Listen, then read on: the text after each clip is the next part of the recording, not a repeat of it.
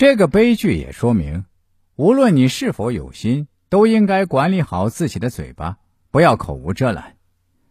其实何公既然敢口无遮拦，那么在他心中必然有颗轻慢的心。毕竟他是大王，而南宫长万是臣子。然而他忘记了，人如果逼到某个份儿上，任何君臣之礼都不会约束他。南宫长万就是被何公的玩笑给逼的。历史上还有个名人，也是心直口快、口无遮拦，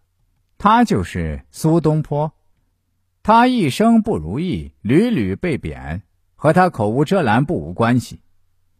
苏东坡容易冲动，而且从来不愿意向别人低头，凡事都要争强好胜。每每谈古论今，总是滔滔不绝，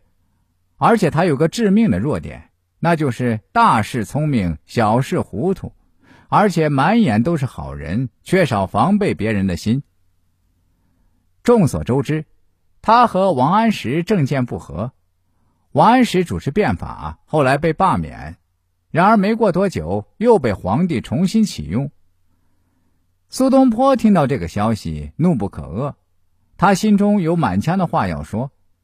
于是他不顾自己只是使馆小官的身份，两上奏折，向皇上言明王安石变法的弊端，矛头直指青苗法，重锤击向了王安石的软肋。皇帝没有听他的，同时王安石对苏东坡也有所偏爱，并不太计较，于是请命让苏东坡任杭州太守。这件事情并没有让苏东坡汲取教训，他还是和以前一样喜欢批评，总是爱向客人谈论自己的心思，在诗词文章上发表自己的见解。后来因为直言诗词的缘故，他再次得罪了王安石，又被调到了黄州。苏东坡也意识到自己口无遮拦的毛病，他自己也说。我知道我一向说话不谨慎，然而我一发现什么事情不对，就像看到饭菜里有只苍蝇一样，不吐不快。这就是我的短处，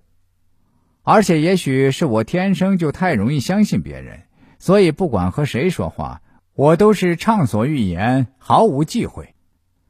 正是这个原因，才华横溢的苏东坡一生都在过着被贬谪的生活。其实，如果他变通一点，如果出言谨慎一点，如果当时能够和别人融合一点，以他的才华，以皇帝对他的喜爱，以大臣们甚至政敌们对他的欣赏，他完全可以在那个朝代如鱼得水，做出更大的政绩。或许人们会认为，现在已经不像以前那么凶险，现在可以畅所欲言，但言论自由并不代表可以口无遮拦。也并不代表你说的任何话，别人都会原谅你。事实上，无论在什么时候，口无遮拦都是惹祸的，至少会引起别人的误会和不满。我在前面也说过，我同时还是一位人生策划师，在我给顾客做人生策划的时候，就跟好几位顾客提到过，一定要谨言慎行，不能因为自己性子直，就说话也直来直去。那样会把自己给害惨的。